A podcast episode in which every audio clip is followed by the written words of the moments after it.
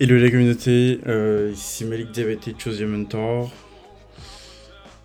Je suis content de revenir vers vous après, après deux semaines donc pour le deuxième épisode du mois de mai euh, qui va sortir en juin, mais bon c'est pas grave. Euh, je vais vous faire ces petites interviews et ce sera maintenant les, désormais pardon, les nouveaux formats d'interview. Je vais un peu débriefer et décrypter assez rapidement quand même euh, l'interview que j'ai fait. Je, je ne ferai plus une, une intro scolaire on va dire. Euh, dans cet épisode, je reçois Arthur Molanjo. Arthur euh, m'a contacté pour échanger un peu euh, il y, a- quelques mois de cela, on va dire. euh, ouais, il y a quelques mois. Euh, on- après avoir échangé, euh, Arthur est manager chez, dans les équipes de Mazar au Luxembourg. Et, et après avoir échangé ensemble, euh, j'ai trouvé que c'était important, voire pertinent de mettre en avant son profil d'auditeur, de manager en audit, qui a commencé sa carrière et qui a fait ses études d'abord au Bénin, euh, et qui est venu ensuite en France passer le diplôme d'expertise comptable, euh, qu'il a eu très très tôt dans sa carrière, je crois aux alentours de 25 ans. Euh, et ensuite, il, a, il a relancé sa carrière qui avait commencé au Bénin, en, en Europe, donc au Luxembourg. Donc, Arthur explique un peu tout ce parcours-là dans l'épisode, les difficultés qu'il a eues. Il rassure surtout sur, euh, sur les métiers de l'audit, euh, sur lesquels on, est revenu énormément, on a posé des questions, l'obligation de, commissariat au compte, les débouchés du métier, les risques qu'il y a. euh, je sais que c'est un métier qui pose énormément de questions où les gens se demandent où est-ce que je vais et comment ça se passe. Et est-ce que le métier est pérenne? Parce qu'on on nous dit qu'il y a beaucoup d'innovations qui se font pour permettre, ou en tout cas pour essayer euh, de, bah, de diminuer l'intervention humaine. Donc euh, on, en parle un peu. Si vous souhaitez avancer ou continuer dans l'échange, n'hésitez pas à contacter Arthur. Moi pour ma part, je vais vous laisser écouter l'épisode et vous remercier pour votre soutien et pour votre écoute. Euh, je vous dis à très vite avec dans les prochains jours de super épisodes qui vont arriver avec Rémi Nsabimana, avec euh, Fatou Tanordian, donc restez à l'écoute. Très bonne écoute, excellente journée à vous, euh, excellent lundi de Pentecôte si vous l'écoutez euh, le jour de la sortie, et à très vite. Salut tout le monde. Hello, salut Arthur. Salut Malik, comment vas-tu? Ça va super, et toi? Ça va, ça va. Samedi un peu brumeux, mais ça va. Ouais, il commence à faire, il commence à faire moche euh, de- dans, dans l'hémisphère nord. Ouais, c'est l'hiver qui approche. Merci beaucoup Arthur, je suis très content de, te recevoir sur Chose des Mentor. Euh, je, je vais pas en dire plus, je vais te laisser te présenter, que, nos auditeurs euh, te découvrent et, euh, et sachent qui est Arthur Molanjo. Ok. Bah, je m'appelle Arthur Molandio, j'ai actuellement 28 ans. Je suis expert comptable, diplômé de l'État français. Je, actuellement, je travaille à Luxembourg, donc je suis chez Grant Thornton à Luxembourg depuis, c'est récent parce que je viens de changer d'employeur. Et voilà, j'ai un parcours assez classique, classique dans le sens de l'expertise comptable, parce qu'il y a beaucoup de voies en fait pour arriver au diplôme final, au diplôme français. Et bon, moi j'ai voilà, j'ai vraiment fait un parcours classique. euh, pour ceux qui s'y connaissent, c'est vraiment DCG, DSCG et Tech. Donc dans les dans le format de 8 ans, je pense, 8 ou 9 ans. Et voilà, c'est, c'est, je pense c'est, c'est pour me résumer en bref. Maintenant, je pense que dans, dans, quand on va rentrer dans le détail, je pourrais te donner plus d'explications et de, de contexte sur le parcours et les détails, quoi. Mhm. Ok, pas de problème. Ça marche. Euh, Arthur, du coup, toi, tu, enfin, tu grandis. Est-ce que tu vas me dire où tu grandis et surtout, ce que, ce qui va nous intéresser, moi, ce qui m'intéresse beaucoup, c'est de savoir un peu, avec, avec le recul, euh, qu'est-ce que tu penses que ton enfance, et comment tu as grandi avec tes parents, avec certainement ta, ta fratrie, Mhm. comment est-ce que euh, ça a eu un impact sur la personne, sur l'homme que tu es devenu aujourd'hui? Ouais, effectivement. Moi, moi j'ai grandi donc à, je suis né au Bénin, à, à Cotonou, euh, Mm. en 93. Et voilà, j'ai grandi dans une famille. Donc, je suis l'aîné de la famille. Je pense que, je pense que c'est, c'est l'une des, des situations où qui te responsabilise quand même assez vite, surtout en Afrique. En, en Europe, je sais pas trop. C'est qu'en Afrique, les, les aînés sont assez très, assez vite responsabilisés. En tout cas, ça a été mon cas. Euh, j'ai eu donc euh, un frère qui est né après moi, euh, cinq ans après moi, et deux petites sœurs qui sont nées un peu plus tard. Mais, mais vraiment, j'ai, je suis l'aîné. Et je pense que euh, côté bah, côté enfance et l'impact que je dirais que l'éducation et aussi l'environnement dans lequel j'ai grandi a eu, c'est déjà tout ce qui me vient là tout de suite, c'est vraiment une, une, une exigence extrême pour l'excellence en fait. Et l'excellence, bon, je vais dire excellence académique parce que voilà, on a vraiment été élevé dans cette idée-là que euh, quel que soit ce que tu choisis de faire, en fait, euh, euh il, faut, il, faut, voilà quoi, il faut être, il faut être le meilleur dans ça. Et, et je me rappelle, euh, je me rappelle longtemps quand j'étais au primaire, j'avais, il y avait, il y avait des discussions animées au dîner avec mes parents parce que euh, ce qui est drôle, c'est que j'arrivais jamais à finir premier au primaire. je me rappelle très bien. Et, et en fait, euh, à chaque fois que je demandais des cadeaux, bah, par exemple à mon père ou même à ma mère, hein, c'était conditionné par ça, quoi. Tu vois, ah oui, mais oui, bah écoute, euh, ouais, c'est bien, t'as bien bossé, mais tu peux faire mieux, etc., etc. Donc ça a toujours été l'idée de, euh, c'est bien, mais en fait, euh, il faut, il faut toujours euh, chercher à faire mieux et ne jamais se contenter d'arriver à, voilà quoi, d'arriver à un niveau X. Il faut toujours viser plus loin et si, si, bah, je sais pas, si cette année t'as eu, je dis n'importe quoi, t'as eu 16 de moyenne ou un truc comme ça, bah, voilà, on dit oui, mais t'as eu 16 et du coup, euh, l'année prochaine, tu vas avoir 18, quoi. Tu vois mais il y, a un petit revers. Enfin, moi, j'ai eu un peu la même chose hein, avec. Enfin, je pense que beaucoup d'entre nous africains ont, un peu ça, les parents qui. Euh, qui en veulent toujours plus. Ouais. Est-ce enfin, le, le, revers de la médaille un peu, c'est de se dire qu'on n'arrivera jamais à les satisfaire en fait aussi, tu vois. Mais bon. Ouais, ça c'est vrai. Ça c'est vrai parce que, euh, bah, je te dis jusqu'à aujourd'hui, hein, euh, il y, a, y a des fois, je discute avec mon paternel, je dis, ah tiens, papa, oui, j'ai fait tel, tel. Il fait, oui, ah, c'est bien. Mais du coup, en fait, euh, tu vois, ça, ça dure peut-être 5-10 minutes. Et après, il me dit, ah oui, mais en fait, euh, tu aurais, pu mieux faire encore. tu vois? Et donc, c'est, c'est, je pense c'est cette quête perpétuelle de, de, de l'excellence là. Je pense que le bon côté, c'est que ça challenge, en fait. Et c'est, t'es vraiment dans la, voilà, tu, tu, tu n'es pas dans l'autosatisfaction parce que je pense que l'un des plus gros pièges qu'on peut avoir, c'est l'autosatisfaction, le, le fait de se, bah, en fait, de se voir un peu trop beau. Ouais. Parce que c'est l'étape, en fait, à laquelle tu cesses de grandir et tu cesses de progresser, tu vois.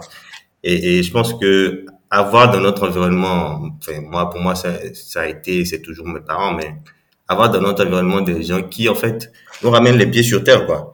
Et te rappellent que, bah, voilà, t'as beau avoir fait, je sais pas moi, X ou Y, bah, je veux dire, il y a toujours mieux. C'est toujours euh, après, voilà, enfin, rien n'est totalement bon ni mauvais dans l'absolu, mais je pense que ça, le bon côté, c'est que ça te, voilà, ça, ça te pousse à, à voir plus loin et à ne pas te reposer sur tes lauriers, quoi. Donc, euh, ouais, c'est vrai que je me rappelle la, la, la, ma première vraie console de jeu que j'avais eue.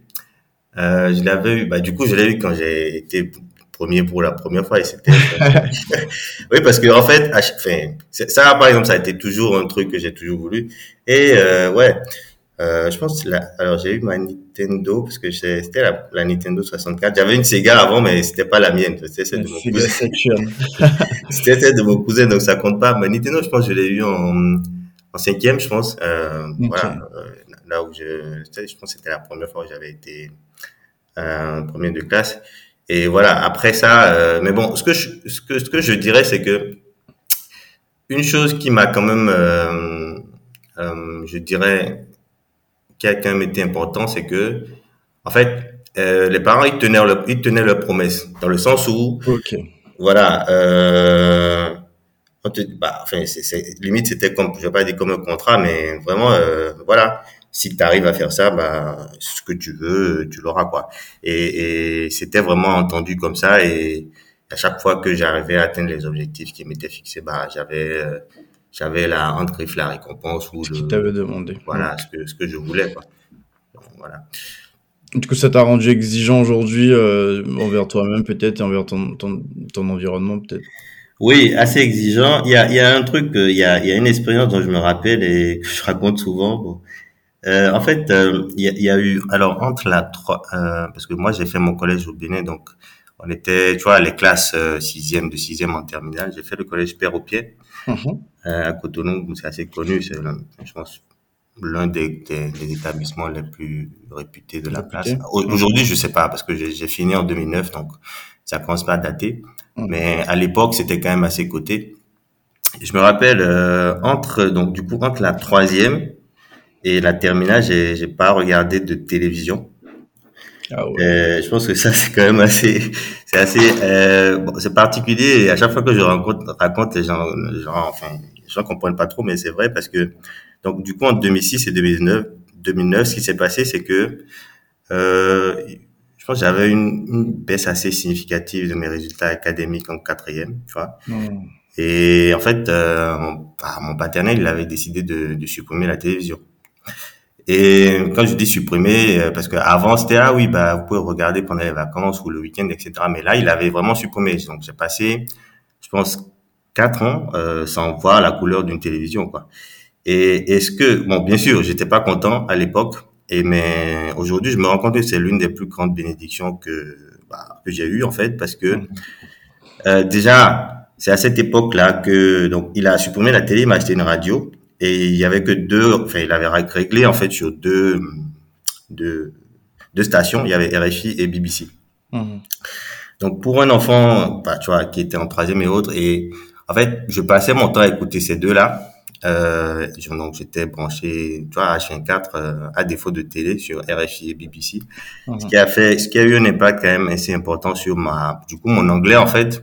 Ouais parce que voilà j'avais un niveau parlé et même tu vois en termes de compréhension qui était vraiment je pense au-dessus de la moyenne euh, jusqu'à présent hein, c'est mm. c'est l'une des choses mais on va parler on va peut-être en parler plus tard mais c'est l'une des choses qui a facilité ma mobilité ouais. de, de l'Afrique à Luxembourg et aussi donc du coup euh, voilà ça ça m'a permis de me cultiver d'avoir euh, de prendre goût à, à, plusieurs choses différentes, tu vois. C'est super et, intéressant, oui. C'est-à-dire que le, le, média par voix, où tu as, euh, enfin, du coup, beaucoup moins de divertissements euh, qui sont, qui passent par la voix et c'est beaucoup plus de culture et surtout, comme tu disais, BBC pour l'anglais. Ouais. Ça t'a, euh, ça te fait en plus, je pense que plus on est jeune, plus l'apprentissage à la fois des langues mais aussi des cultures vient ouais. vite, en fait. Ouais, mmh. si, si. Et franchement, ça, ça, je, alors, je l'ai détesté au début. mais aujourd'hui, c'est, c'est vraiment l'une des choses pour lesquelles je suis le plus reconnaissant. Et en fait, euh, l'autre effet que ça a eu sur moi, et bon, là, peut-être, je l'ai peut-être, euh, je m'en suis peut-être rendu compte à, après coup, c'est que, bah, en fait, euh, je, je, ressens moins ce besoin-là, tu vois, d'avoir, euh, la, la, de divertissement télévisuel, entre, ouais. si je peux exprimer ainsi.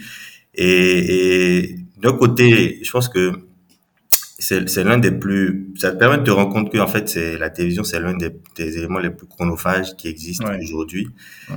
Et voilà, je te dis, quand je suis arrivé à Luxembourg, j'ai passé un an et demi sans avoir une télévision. C'est dire, ouais. et je me rappelle, euh, je discutais une fois avec mon, du coup, avec ma mère ou avec mon petit frère, et je parlais justement des, des, des dépenses d'ameublement que je faisais, en fait. Et on a fait, bah, j'ai montré mon budget, en fait, il y avait tout. Il n'y avait pas de télé, tu vois. et, et pour moi, c'est évident, c'est même pas, c'est même pas un sujet. Et je me suis rendu compte que c'était particulier parce que après, j'en reparlais avec d'autres collègues, donc du coup, au bureau. Et donc, euh, je montre, enfin, je demandais des conseils par rapport, voilà, où est-ce que je peux trouver tel, où est-ce que je peux trouver tel, mais euh, il y a un qui me fait, ouais, mais tu vas pas prendre télé. J'ai fait, euh, non. Enfin, pour moi, c'est pas un sujet. Mmh. Et parce que vraiment, c'est, ça a été cette période-là, quoi. Et c'est, quatre ans que j'ai fait sans, sans télévision. Et je pense que euh, ça, ça, a été quand même l'une des plus grandes, euh, je dis bénédictions, enfin, bénédictions ou, ou, ou cadeaux qui m'a fait, peut-être inconsciemment, mais c'était, vraiment très important, quoi, tu vois. Mmh. Après, après, il y a peut-être un côté, un petit revers, c'est que tellement j'étais désensibilisé vis-à-vis de la télévision que en fait quand il a remis après quand j'avais après du coup le droit de la regarder à nouveau je pense après, après le bac euh, en fait euh, je venais jamais au salon regarder la télévision parce que enfin voilà pour, moi voilà.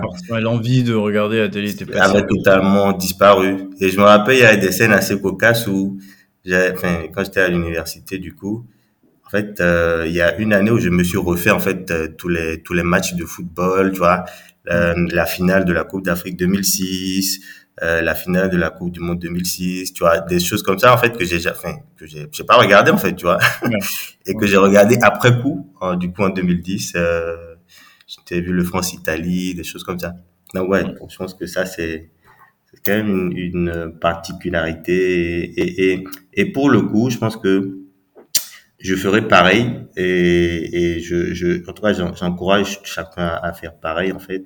rien qu'à faire l'expérience, en fait. C'est de, de, couper, en fait, et de voir, en fait, ce que ça fait je te souhaite bonne chance dans, dans le monde qu'on a. Avec, euh, de toute façon, en, vrai, la, la, télé sur ce point-là est un peu remplacée par, euh, par le téléphone portable. C'est vrai. Ouais, ça marche. Ok, merci beaucoup Arthur pour, ce, pour cette intro. Alors, du coup, tu, tu finis tes études au Bénin et tu c'est quoi ta trajectoire? C'est que tu, tu, commences déjà directement pour, par des études de comptabilité ou tu qu'est-ce que tu fais? Non, en fait, euh, donc du coup, j'ai fait un bac C, donc ouais. un bac scientifique. Scientifique. Euh, ouais, et et voilà, j'ai fait un bac C et, et je pense que dans, de ma promotion, je dois être l'un des seuls à avoir euh, bah, engagé la voie, euh, enfin, être, m'être mis dans l'expertise comptable juste après le bac. En fait, ce qui s'est passé, c'est que quand j'ai fini le bac, euh, bah, hum, j'ai posé une question à mon père. Je lui ai dit, écoute, voilà, moi, moi je viens de finir, donc je viens d'avoir mon bac. On était en train de discuter, voilà, euh, qu'est-ce que tu vas faire après moi, ma, préoccupation principale, en fait, et je pense que c'est je pense que c'est quelque chose qui a guidé, en tout cas, mon parcours jusqu'à présent, c'était de répondre à la question, voilà, de manière pratique, en fait, qu'est-ce qui me permet de commencer par travailler le plus vite possible? C'était vraiment, okay. pour moi, c'était vraiment ça mon, euh, tu vois, mon leitmotiv, quoi, tu vois. Okay. Je, je, je voulais pas m'embarquer dans un truc, euh, usine à gaz où, je sais pas, moi, je fais, je fais, je fais un PhD en mathématiques et je peux pas, en fait, je veux pas rentabiliser avant de pouvoir être euh, professeur ou un truc comme ça.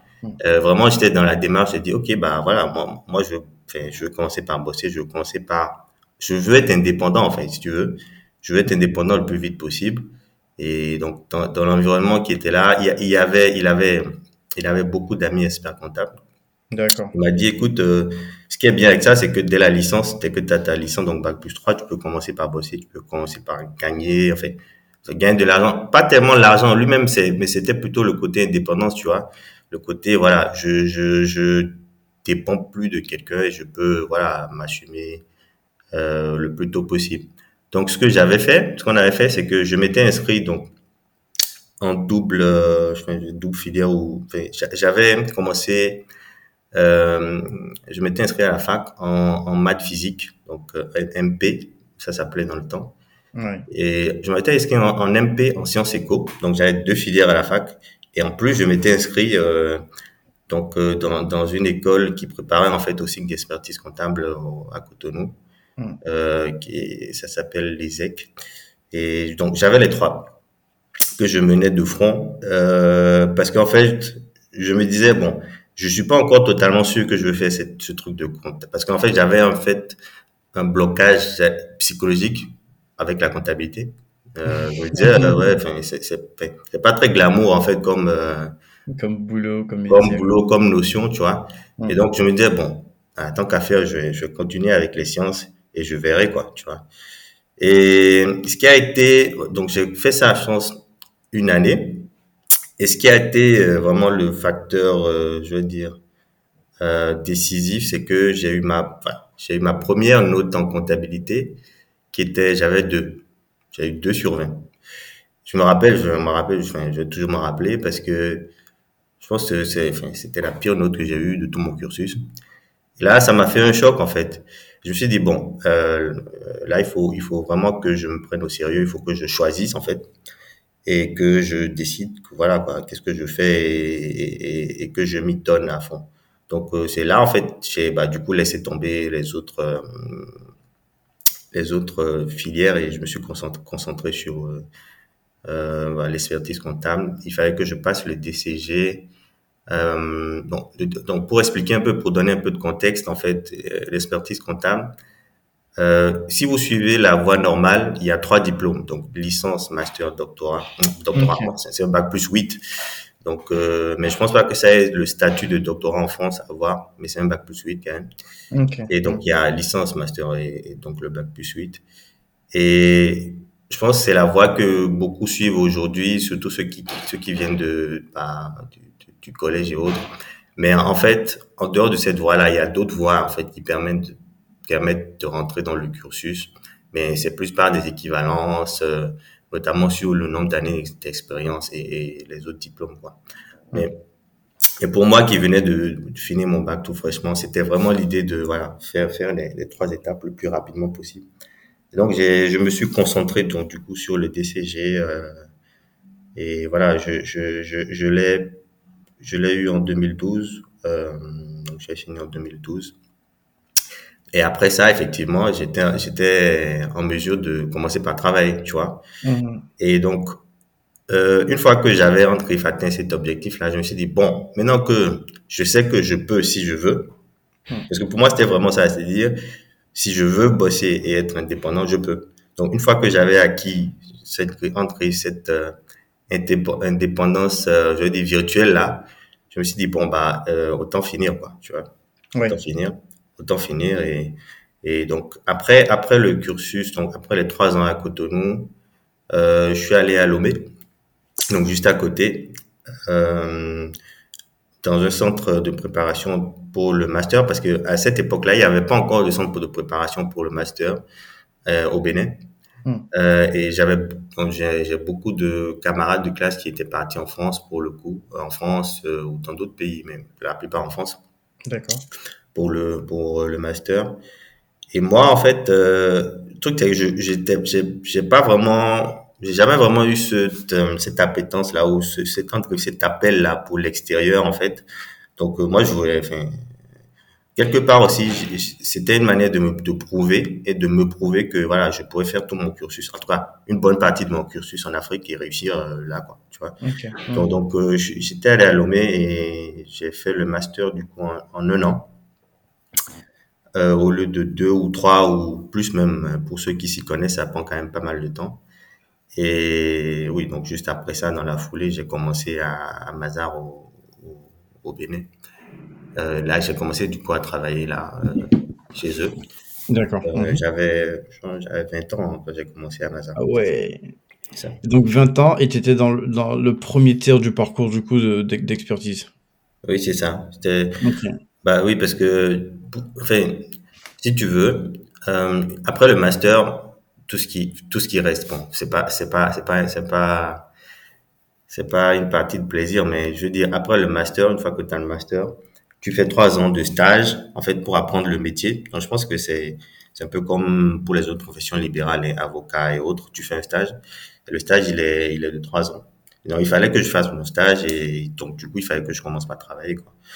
Et c'est après le stage que tu peux, tu peux t'inscrire au diplôme final et avoir le, le DEC. Donc oui, j'ai j'ai commencé à Mazar. J'ai fêté 20 ans et je pense euh, un mois après, j'ai commencé chez eux ou deux mois après, quelque chose comme ça. Et donc j'ai commencé là et j'ai fait. L'idée c'était vraiment de juste faire mon stage hein, et de, de passer le diplôme le plus rapidement possible. Finalement, euh, je devais le, enfin, dans mes calculs, je devais le passer en 2018, euh, début 2018, mais finalement je l'ai passé en fin 2018 parce que ce qu'il faut savoir, c'est que pour le DEC euh, français, il y a deux sessions par an, une session en mai une session en novembre. Et en fait, euh, alors à voir, hein, ça dépend vraiment de la de la situation et du parcours de chacun, mais euh, la session de mai, pour ceux qui sont au cabinet, elle est quand même assez difficile, euh, à la fois en termes de logistique, en termes de préparation, même intellectuelle, parce que euh, pour ceux qui font de l'audit, euh, la période la plus chargée, D'accord. C'est hmm.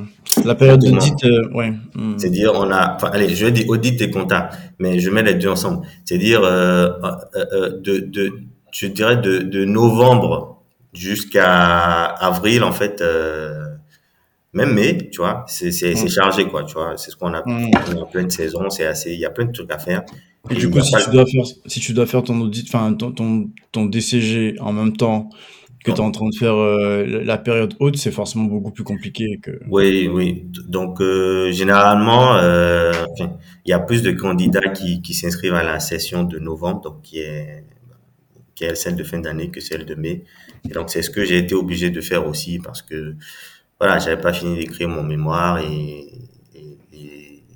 il y a plein de trucs que j'avais pas fini, donc finalement je l'ai passé en novembre et voilà, je l'ai je l'ai eu du premier coup. Ce qui aussi n'est pas très très commun parce que je connais beaucoup de, de gens qui essayent, qui qui l'ont pas. Je pense que la la la structure du diplôme aussi fait que hum, quand ça passe pas du premier coup, en fait, c'est difficile de l'avoir après parce que parce que je enfin, je vais donner plus de détails pour ceux qui qui sont pas familiers à ça.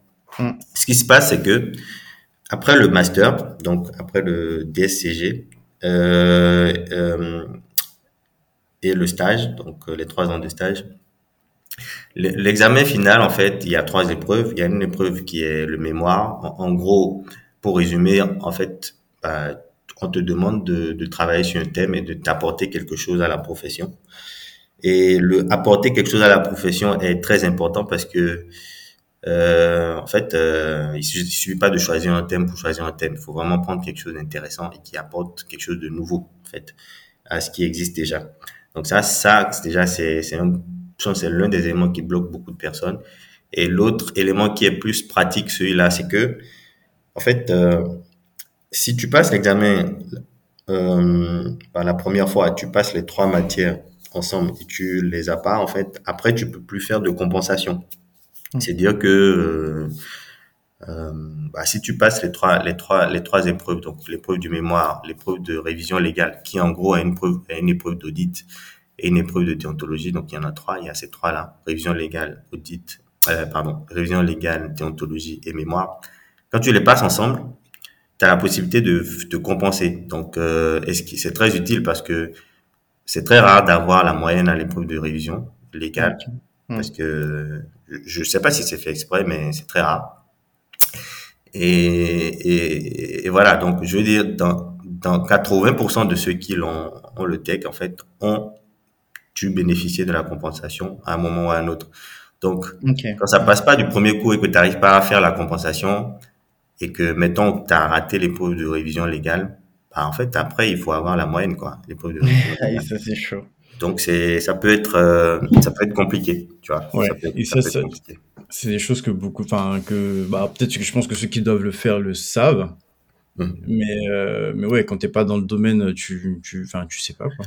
Ouais, ouais, c'est, c'est. Et donc, du coup, en fait, euh, je pense qu'il y a, il y a beaucoup qui, intellectuellement, euh, ont le niveau, en fait, tu vois, pour avoir le Mhm. diplôme d'expertise comptable français, mais qui, pour des raisons pratiques, euh, soit, je sais pas moi, Ils n'ont euh, pas ils passé ont, la bonne période. passent ou alors, euh, ou alors ils sont, ils sont tombés sur une session qui était pour rien. Bon, désolé de, Ça arrive, de oui, ce oui. terme-là, parce que moi, par exemple, ma session, je me rappelle, et, et ceux qui, ceux qui, ceux qui, ceux qui vont écouter et qui sont de la même session vont, vont, vont, vont faire le lien. À la session où j'étais allé, l'épreuve, donc, l'épreuve de révision légale, qui déjà est la plus difficile, Hmm. en fait, euh, ben, il nous avait donné un sujet qui concerne les sociétés civiles. Alors, il faut savoir que en, en droit, en droit, pour résumer, tu as, les sociétés civiles et les sociétés commerciales, Mhm. et les règles qui sont applicables ne sont pas les mêmes. Tu vois, euh, société commerciale, donc c'est pour tous ceux qui ont une activité euh, plutôt commerciale, donc c'est des gens qui font du business pour pour avoir de la, je veux dire, dégager de la marge ou de la plus-value. Et société civile, c'est différent. C'est plutôt pour euh, euh, structurer une activité euh, libérale, euh, Mm. du, du genre avocat ou architecte, des choses comme ça. Donc, donc les règles sont pas les mêmes. Et, et à la fois de par notre, je, je dirais, de, de, de par l'environnement, donc, et de, de par l'expérience, beaucoup sont conditionnés à travailler sur les sociétés commerciales, tu vois, les SA, les SARL, etc. Moi, par exemple, dans mon expérience, j'ai fait que des sociétés commerciales. J'ai jamais vraiment bossé sur les sociétés civiles. D'accord. Et, et, et ce qui s'était passé, du coup, pour revenir à notre session, c'est que, bah, en fait, euh, on avait eu un, un sujet, euh, donc qui était, il y avait deux dossiers qui étaient chacun sur 10. Hmm. Et l'un des dossiers était sur la société civile. Et donc, c'était la première fois que ça sortait de tout, en tout cas, moi, moi, moi, avant d'aller à l'examen, j'avais, j'étais remonté aux annales sur 15 ans, je pense, et c'était Hmm. jamais venu. Donc, euh, c'est le truc, en fait, euh, quand tu tombes sur ça, euh, t'es un peu, euh, bah voilà, quoi, ça te, ça te met déjà un coup au moral parce que déjà, c'est l'épreuve la plus dure et tu Hmm. te rends compte qu'il y a un dossier sur deux qui est donc, du du coup, la moitié des points qui est, qui est sur quelque chose que tu maîtrises pas et, et sur lequel, parce que il y a quelque chose, peut-être ceux qui sont pas dans le domaine vont l'entendre, et ils vont penser que c'est, une chance, mais en fait, c'est un piège. C'est que à l'épreuve de, d'audit, en fait, tu as la possibilité de t'apporter de la documentation. C'est-à-dire, c'est, c'est, on, on, on dirait, c'est, c'est composition avec cahier ouvert. si on était au collège, tu vois. C'est-à-dire qu'on te dit, Mm. oh, bah oui, euh, t'as- tu peux apporter de la documentation et autres. Mais le truc, c'est que, pu- puisque tu sais pas qu'est-ce qui va tomber, Mm.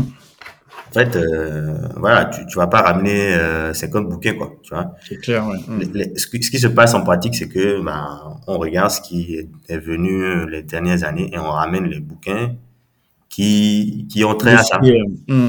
Et Mais- donc, du coup, Voilà. pas ramené société civile. J'ai pas ramené ça. Et je me rappelle, je j'étais pas le seul. Euh, je pense que 80% de ceux qui étaient là ne l'avaient pas ramené. Il y avait un monsieur qui était à côté de moi, juste à côté de moi. Et lui, il avait le, le, le memento société civile, tu vois. Mm. Mm. Et en fait, je me rappelle, je vais, je vais jamais oublier le sourire qu'il avait, en fait. Le sourire que j'ai vu sur son visage, tu vois.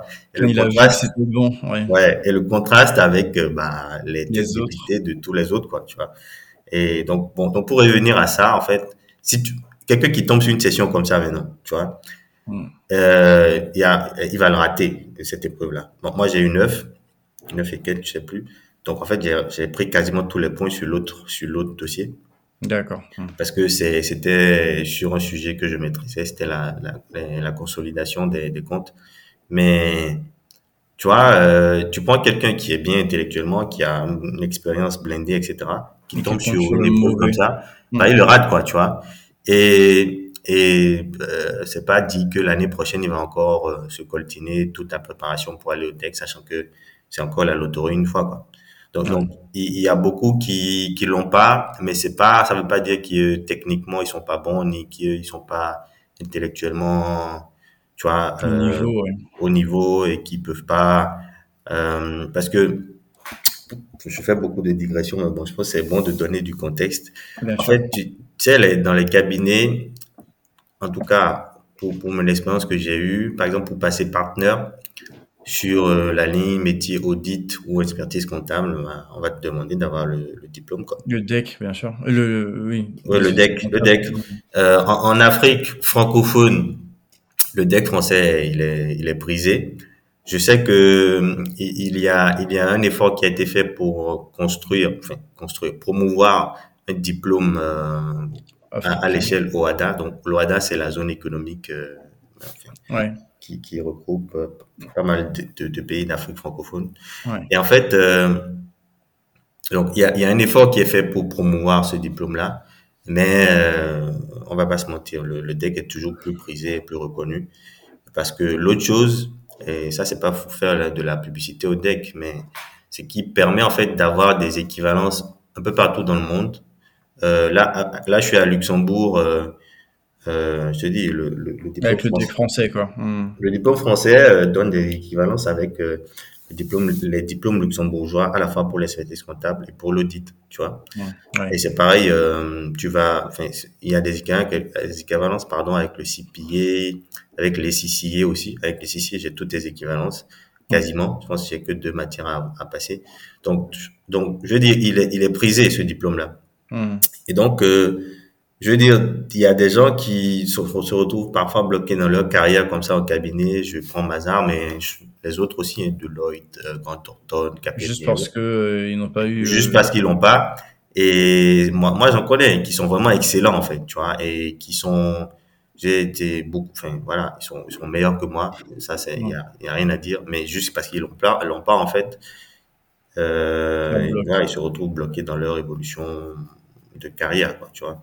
Donc, Ok. euh, c'est c'est quand même, c'est quand même important. Et, et c'est quoi les alternatives pour eux? C'est d'aller faire euh, autre chose C'est Ah, ah, bon, ah, moi je dirais avoir, hein, parce que euh, je pense qu'il faut intégrer tout ça aussi dans un dans un choix de vie, parce que être euh, partenaire, je veux dire, à un moment donné peut-être t'as plus envie de faire ça, parce que l'audit par exemple c'est quand même un, un métier, un secteur assez exigeant en termes de quand tu es en pleine saison, voilà, tu tu tu comptes pas tes heures, euh, etc., etc. Mhm. Donc, si, si, si par exemple, c'est plus quelque chose qui te tente, bah, je pense que c'est le moment de se poser les vraies questions. Après, je sais que je sais que il y a d'autres possibilités. Euh, Il y a, il y a, il y a d'autres lits métiers qui s'ouvrent. Par exemple, il y a, il y a, je sais qu'il y a beaucoup de cabinets qui ouvrent les lits métiers, tu vois, taxes, euh, où, où je pense que c'est un peu moins, c'est un peu moins, je vais pas dire normé, mais en tout cas, voilà, enfin, je veux dire, euh, tu peux être partenaire taxe, t'as pas nécessairement besoin d'avoir le tech, des choses comme ça. Donc, je pense que c'est, aussi le, le, enfin, euh, il faut aussi se poser des questions par rapport à ce qu'on veut faire et, et Mm. voir en fait, euh, voilà, c'est c'est perspective quoi, tu vois.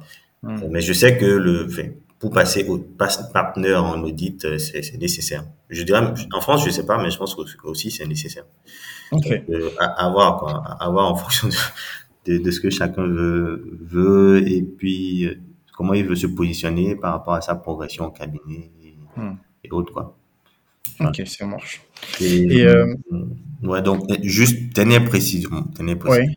En fait, le deck, donc, ça, ça, je, peut-être ça va faire un peu vantardise, mais je vais quand même le dire parce que je pense que en Afrique, on a parfois ce problème-là de ne pas, en fait, d'être un peu dans le, dans une sorte de fausse modestie, tu vois, à ne pas Mm. vouloir se mettre en avant et autres. Euh, alors que, enfin, je dis, ça n'a rien à voir. Moi, le deck, je, je l'ai eu à, j'avais 25 ans que je l'ai eu. Mm. Et je pense que, après, j'ai pas regardé, mais je pense que je dois être l'un des plus jeunes euh, à l'avoir eu, en fait, tout court. Ouais, Je, je dirais même pas de ma session, tout court. Et voilà. Et, et je pense que c'est pour dire que, à la fois, c'est possible de l'avoir. C'est possible de l'avoir tôt pour les jeunes étudiants qui, voilà, euh, pensent, euh, enfin, pensent à se mettre dedans, qui se, enfin, qui se fassent pas décourager par euh, les histoires, enfin, les histoires, les, enfin, ce qu'ils auraient entendu par rapport à Ouais, ça. par, par les, les gens qui attisent les peurs et qui. Ouais, ou mais on me dit, ah oui, mais ouais, tu, vas- tu vas, enfin, tu vas faire ton stage, tu vas passer cinq ans sans pouvoir avoir le diplôme parce que tu vas te planter. Non, en fait, c'est possible, tu vois. C'est possible et c'est possible de l'avoir tôt. Hmm. Ok. Ouais. Top. Ça, je, je vais le mettre en début d'interview. euh, Ouais. je vais le mettre en début d'interview pour que ça motive euh, les, les- les jeunes qui sont dans le parcours audit et, et expertise comptable pour qu'ils puissent euh, être chauds. Pour, pour un, un peu pour nous, euh, qui ne sommes pas dans ce parcours-là, Arthur. À quoi est-ce que c'est quoi exactement concrètement le métier d'un expert comptable? Et hum, enfin après on va revenir sur sur le parcours carrière, Mhm. mais euh, c'est quoi concrètement le, le rôle et le métier d'un expert comptable? Et qu'est-ce que ça à quoi ça c'est quoi le l'objectif sociétal en fait? Ok. Bah, Je dirais, bah, déjà, euh, je vais prendre le volet de la comptabilité. Euh, de, moi, j'explique ça de manière assez simple. hein. C'est-à-dire que euh, on aura toujours besoin de comptables. Pas pour dire que l'expert comptable, il fait que de la comptabilité, c'est une précision, c'est que je vais, re- je vais revenir. Mais en fait, on aura toujours besoin de comptables. Pourquoi? Parce que on aura toujours des impôts. Et les États, en fait, ben, l'État ou enfin, la puissance publique, pour avoir l'impôt, c'est sur la base de ce que tu, tu gagnes, quoi, et ce que tu Mhm. fais. Et comment on sait ce que tu fais? Bah, c'est que tu as une compta. C'est tout. Ouais. Donc, on en a toujours, toujours besoin. En tout cas, tant qu'il y aura des, des, des- de la puissance publique qui voudra, voudra prendre des impôts, ça c'est un. Donc, et, et après, en fait, pour, pour être plus pratique, parce que le, le terme expert comptable, parfois, c'est trompeur. Euh, moi, je dirais dans mon cursus, en tout cas pour le texte français, il y a peut-être 20% de comptabilité. Il y a que, et, et tout le reste, il y a beaucoup de, il y a beaucoup de droits en fait, beaucoup de droits, droit des sociétés, du droit fiscal, du droit social, pour, pour, enfin, le droit des sociétés, donc voilà, c'est, l'organisation des sociétés, les types de sociétés, etc., les rapports entre les associés, euh, des, des détails même pratiques, hein, euh, c'est-à-dire, euh, voilà, euh, la, je vais pas dire la gestion des conflits entre associés parce que ça, ça, c'est pas, c'est pas le problème de, de, de l'expert comptable, mais je veux dire les implications que ça peut avoir sur son travail et autres. Mm. Et donc, je veux dire, dans le cursus, il n'y a pas tellement de comptabilité, en fait, moi, je dirais, il y a, il y a beaucoup de droits. Ce qui fait que c'est une formation qui est, je dirais, très généraliste, tu vois. C'est comme, euh, je comparais ça, ça à celle d'un médecin généraliste, en fait, qui, en fait, sur le principe, c'est quelqu'un qui peut intervenir dans quasiment tout, tout- toutes les phases de la vie d'une société. Alors, bien sûr, bien sûr, euh, euh, ça s'appelle expert comptable pour une raison. C'est-à-dire que dans, dans de nombreux pays, alors, je sais pas, en, enfin, les pays anglo-saxons, Mais par exemple, le modèle français, c'est que il y a un monopole en fait de l'activité de comptabilité, de, enfin, de tenue de comptabilité euh, qui est accordée à l'expert comptable. Quand je dis monopole, c'est que en fait, euh, voilà, il, il- Ah. c'est que vas-y. Pour toutes les, pour tout type d'entreprise, il y a, y a- y a un, y a une- un minimum non, de chiffre d'affaires à avoir pour être obligé. c'est là, voilà, c'est là que je, je viens. Euh, je pense après il faut regarder les seuils, mais à partir d'un certain seuil, en fait, euh, il y a un monopole, c'est-à-dire que la compta doit être tenue, en tout cas tenue. Je vais pas dire tenue, mais en tout cas validée, Quantifié, ouais. voilà, validée par un expert comptable. Parce que tenue, ça peut prêter à confusion. Parfois, euh, je Tu dis peux- parfois. Souvent, c'est pas lui qui, le, qui la tient la Ça peut, être, ça peut être tenu juste par un comptable qui est pas expert. Voilà. À terme, à partir d'un seuil, c'est-à-dire par exemple une entreprise qui fait plus de 100 000 euros, enfin je pense que c'est pas ça, ça va être peut-être des millions, Ouais, mais un million d'euros de chiffre d'affaires doit être certifié par un expert comptable, ouais. qui est sermenté du coup. Oui, et, et je pense que ça, ça fait sens aussi parce que si je dis moi je suis l'État et je veux, je, enfin, je, je me, je me sers sur ce que vous, vous, vous gagnez, bah, plus vous, plus vous gagnez, plus j'ai intérêt à ce que ce que vous déclarez soit vrai pour Bien pouvoir sûr. prendre ma part. Donc euh, voilà, et, et donc donc il y a donc du coup il y a l'aspect monopole là qui est qui est important et qui est, je pense, fait quand même faisait aujourd'hui c'est plus le cas, mais faisait quand même une bonne partie du chiffre d'affaires des cabinets. Mm. Et, et, et en fait, euh, en dehors de ça, il y a beaucoup d'autres choses. Tu vois, il y a, il y a, tu auras des, des experts comptables qui auront une activité de secrétariat juridique, qui auront une activité de, c'est-à-dire, en gros, bah, il va s'occuper de tout ce qui est administratif en plus de la compta, tu vois.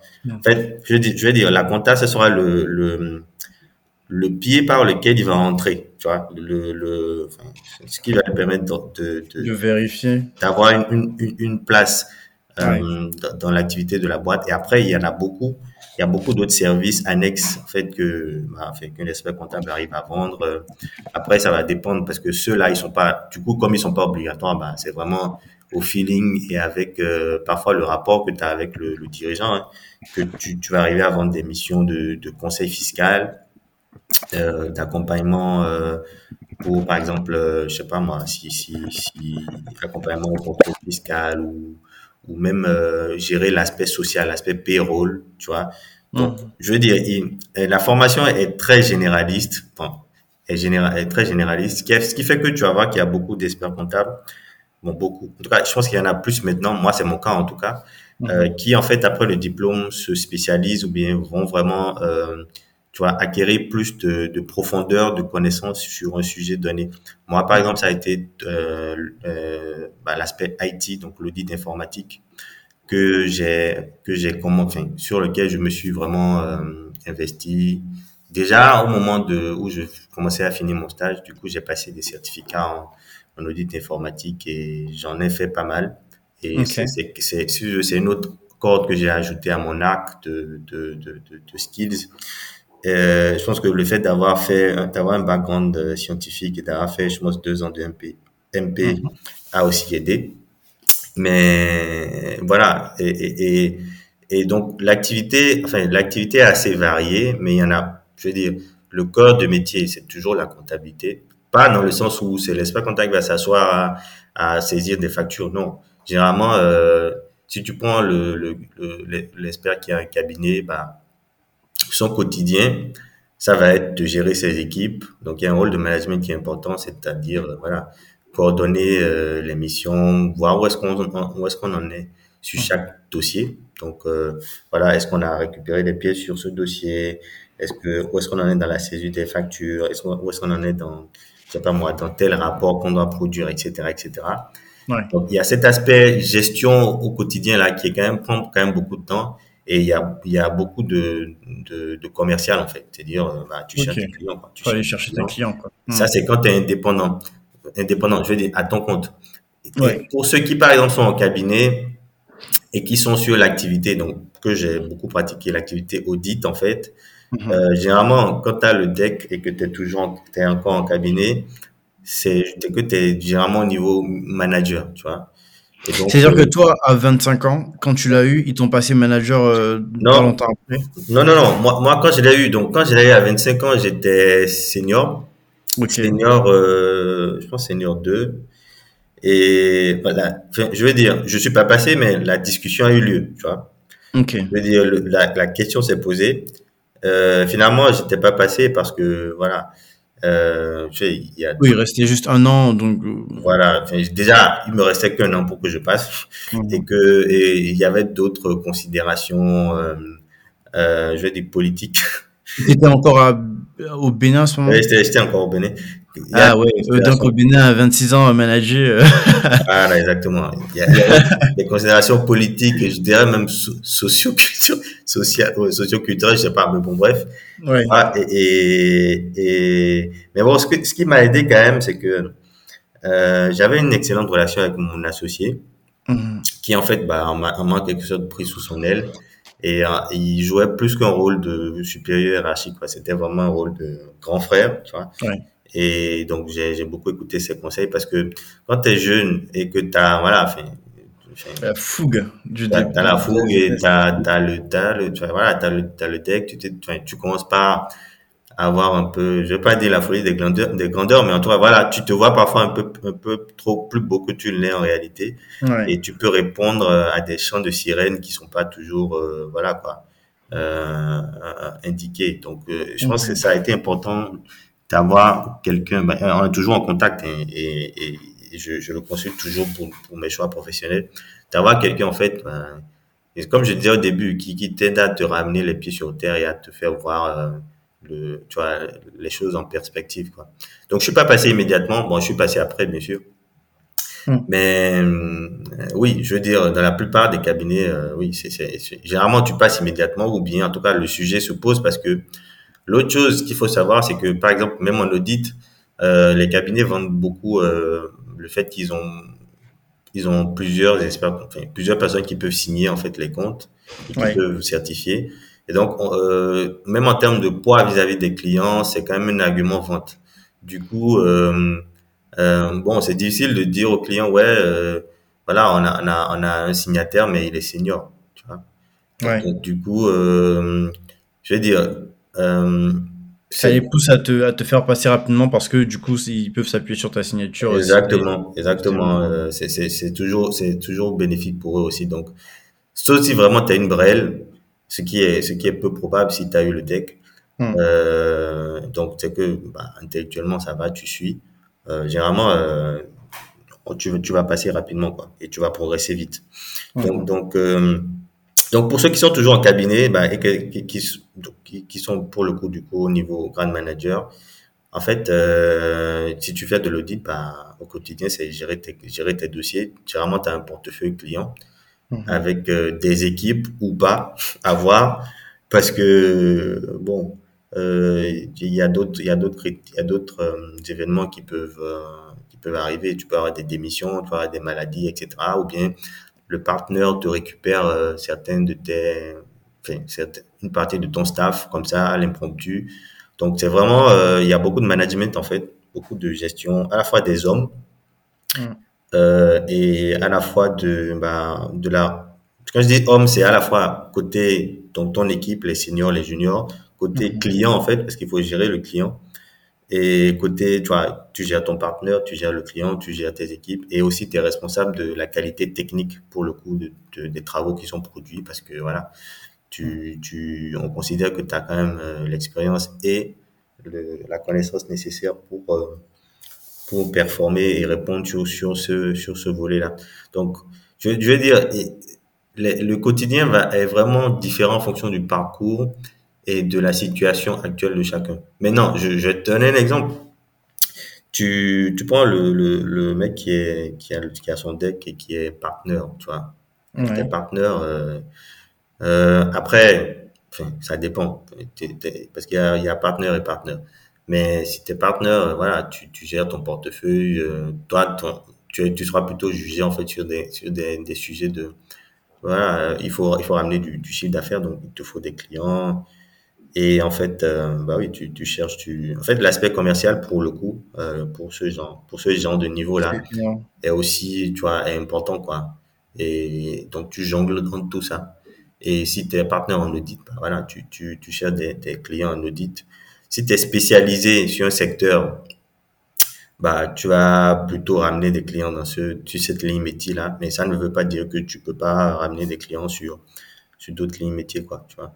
Donc, je pense que le quotidien, il est quand même assez différent en fonction de, de la situation de chacun, en intégrant le fait que celui qui est à son propre compte, euh, qui n'a pas peut-être euh, le soutien d'une structure organisationnelle très, très forte à côté, bah, va être beaucoup dans des tâches de gestion quotidienne et de, construction, en fait, de son, de, son, de son, cabinet, de sa structure.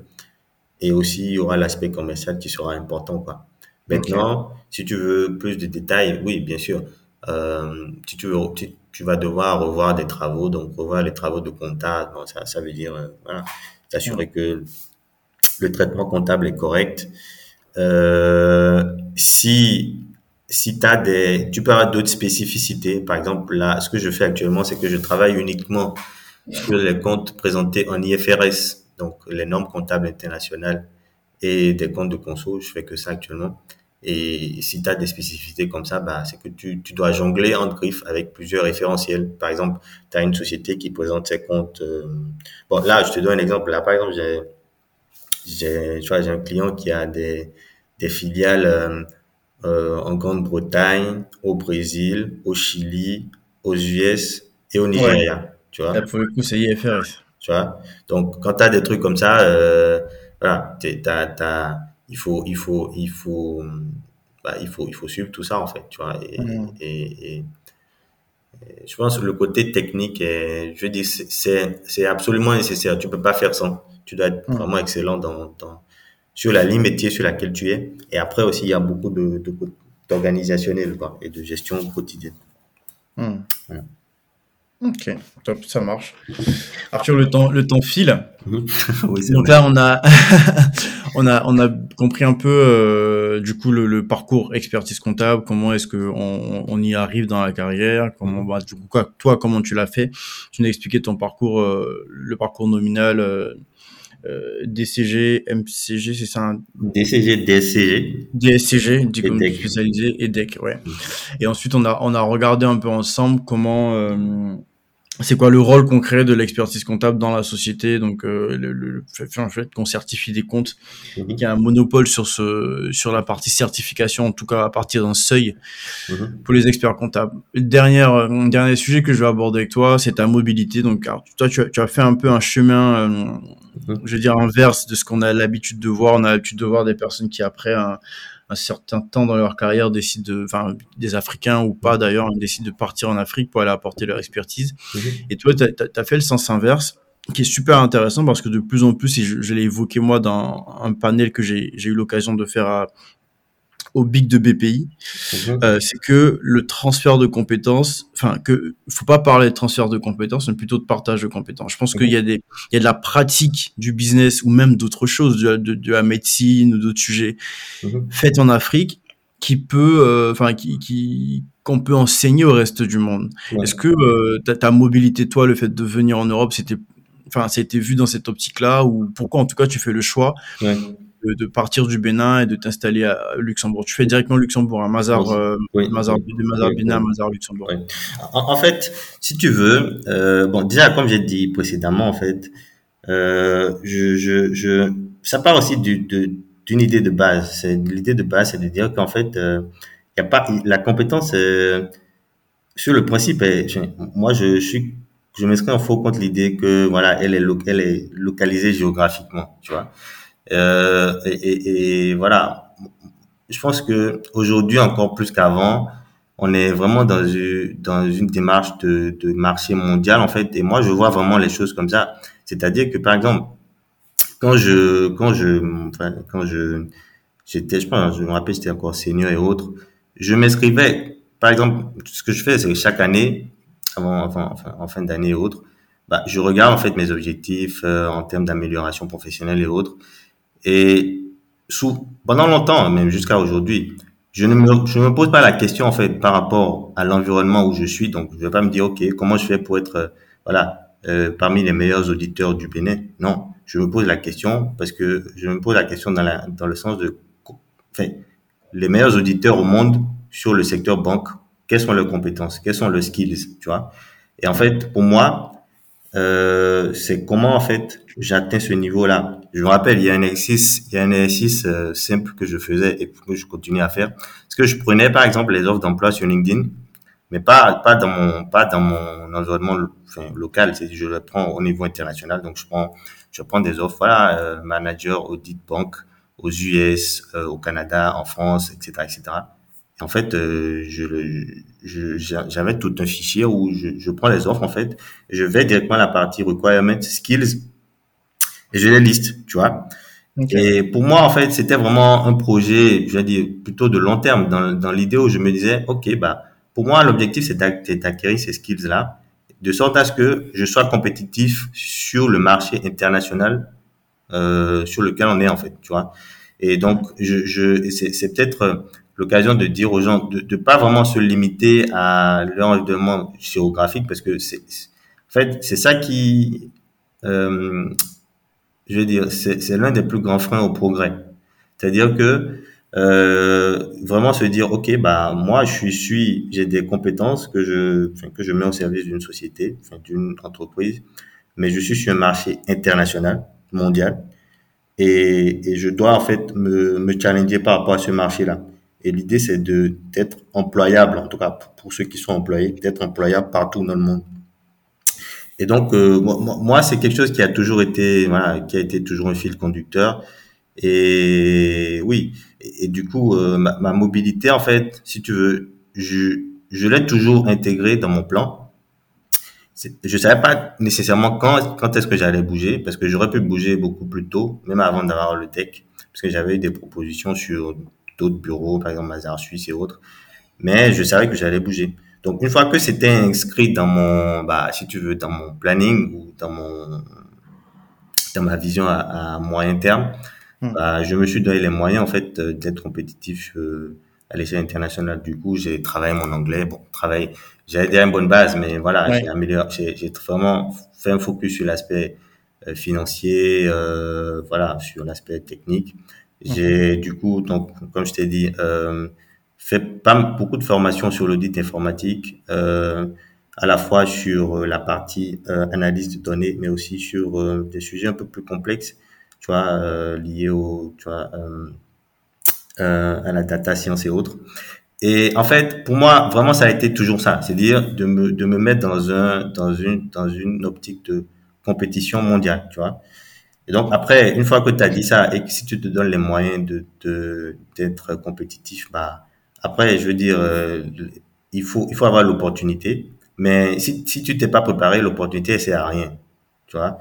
Et moi, mon opportunité ou en tout cas celle que j'ai saisie, ce qui s'est passé, c'est que j'avais bah, j'avais des connaissances euh, bah, du coup dans les bureaux à Mazar ici, euh, Luxembourg, parce qu'on avait travaillé sur des mandats ensemble.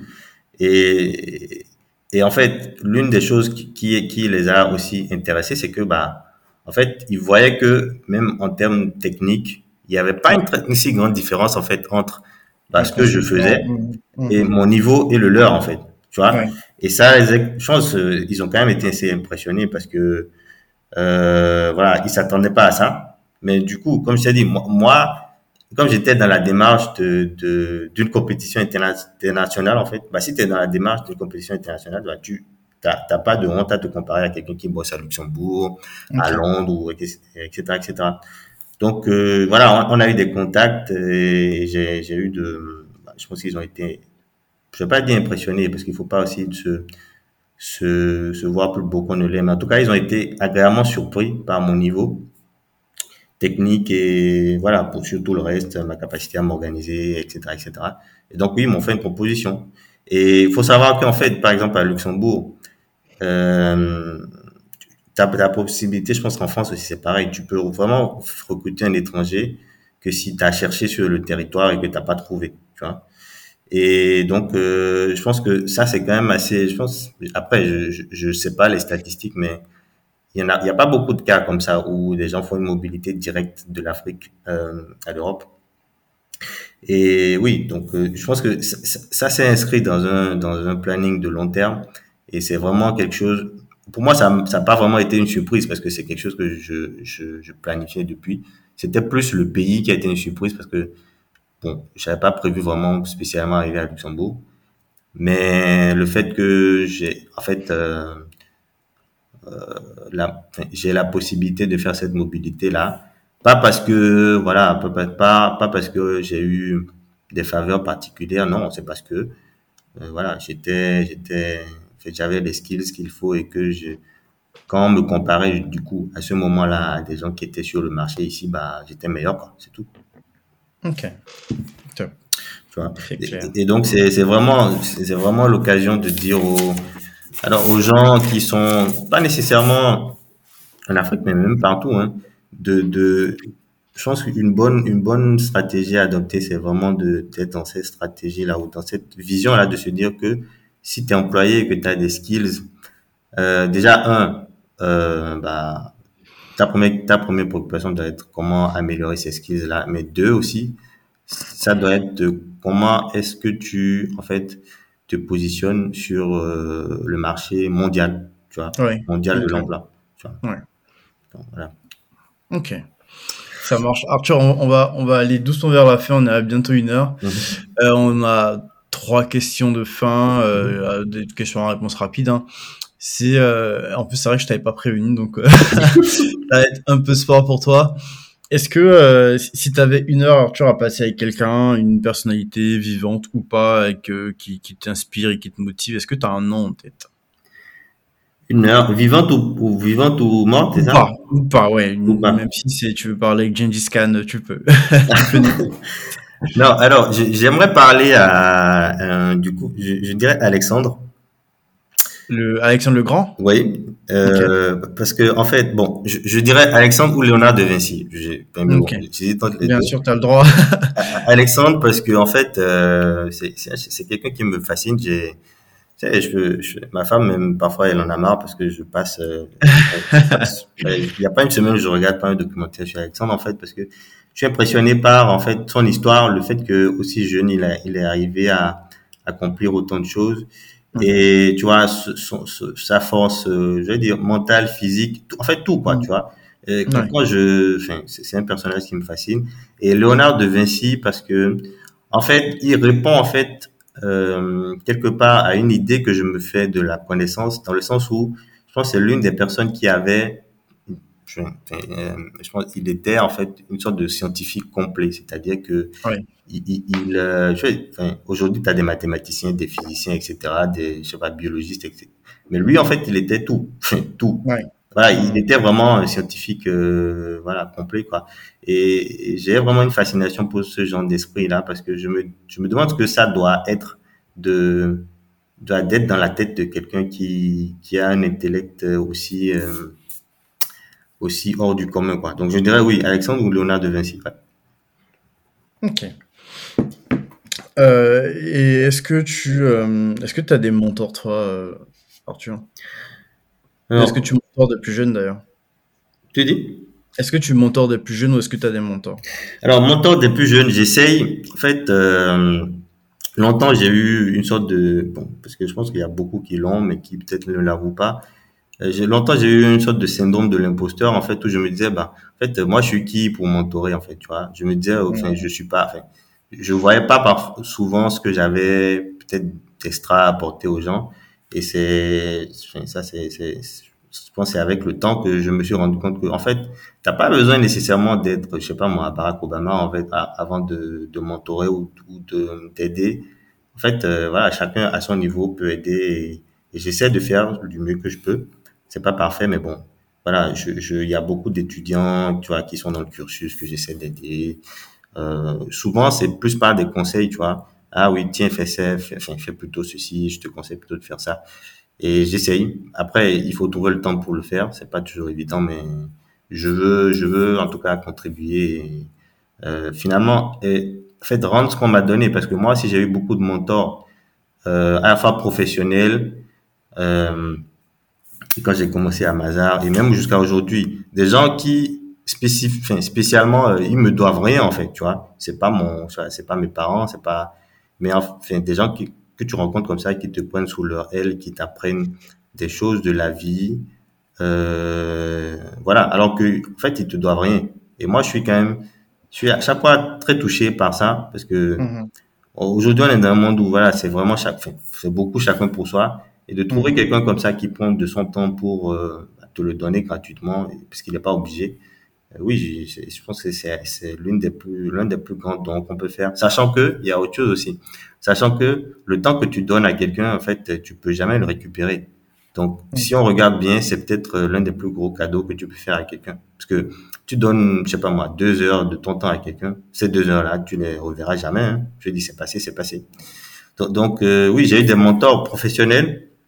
Quand j'ai commencé à Mazar, j'avais donc du coup une de mes managers qui voilà, m'a beaucoup appris euh, à la fois sur la vie en général euh, et aussi euh, voilà m'aider à, à comprendre certaines choses que quand tu es très jeune, tu réalises pas toujours.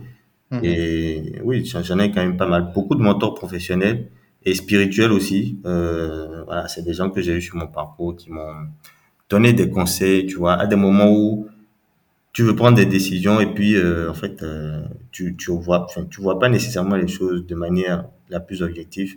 Bien sûr. et c'est quelqu'un qui te donne je sais pas ju- juste un, deux trois mots et après ça, ça te remet sur le entre sur le droit chemin quoi. Donc j'en ai eu et j'essaie de de rendre euh, du mieux que je peux Ok, parfait. Merci Arthur.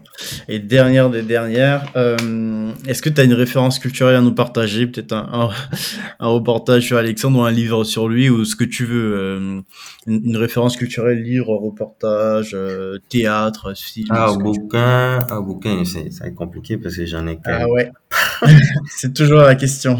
et le bouquin c'est c'est compliqué parce qu'il y en a beaucoup Mm. ils sont ils sont intéressants. Mais bon moi je dirais pour, pour les pour les africains donc pour le coup euh, je, je dirais de s'intéresser par exemple à Cheikh Anta Diop.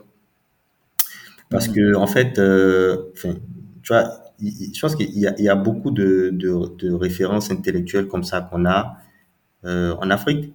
Et peut-être qu'ils sont pas peut-être pas médiatisés ou enfin, voilà sur lesquels on n'a pas peut-être beaucoup d'informations alors que je tu prends chez Quentin Dion par exemple je pense que c'est l'un des plus grands intellectuels qu'on ait jamais eu Mhm. et, et, et tu, tu, tu regardes son combat pour la reconnaissance de l'homme noir euh, sa fameuse phrase il faut s'armer de science jusqu'aux dents Mhm. euh, surtout pour les Africains et ce qui est vrai parce que en fait euh, euh, voilà, euh, la, la connaissance, en fait, euh, la peur, enfin, je, je sais pas la phrase exacte, mais en fait, l'étendue de la peur qu'on a ou de l'appréhension qu'on a, en fait, est Mhm. proportionnelle à la connaissance qu'on a de quelque chose. Donc, fr- franchement, surtout, en fait, pour briser certains tabous et certaines, euh, certaines mentalités qui existent toujours en Afrique, hein, du genre, ah oui, le blanc est trop fort, ou, tu vois, beaucoup de choses comme ça, en fait, Ouais. où c'est c'est plus des problèmes de, de manque de connaissances. Franchement, l'ignorance, je pense, c'est l'une des plus grandes maladies.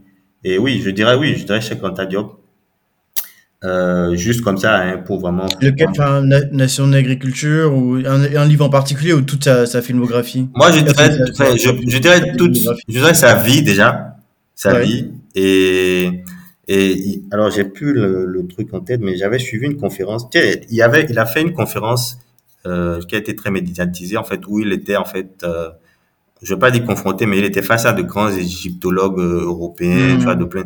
Et en fait, il était seul contre tous avec Théophile Obenga.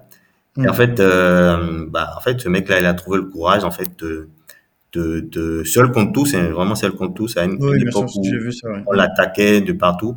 Il a le courage de défendre son idée et de, de tu, tu, tu, tu veux, de la, de la rendre euh, euh, inattaquable par des arguments et des, des preuves scientifiques, quoi, tu vois.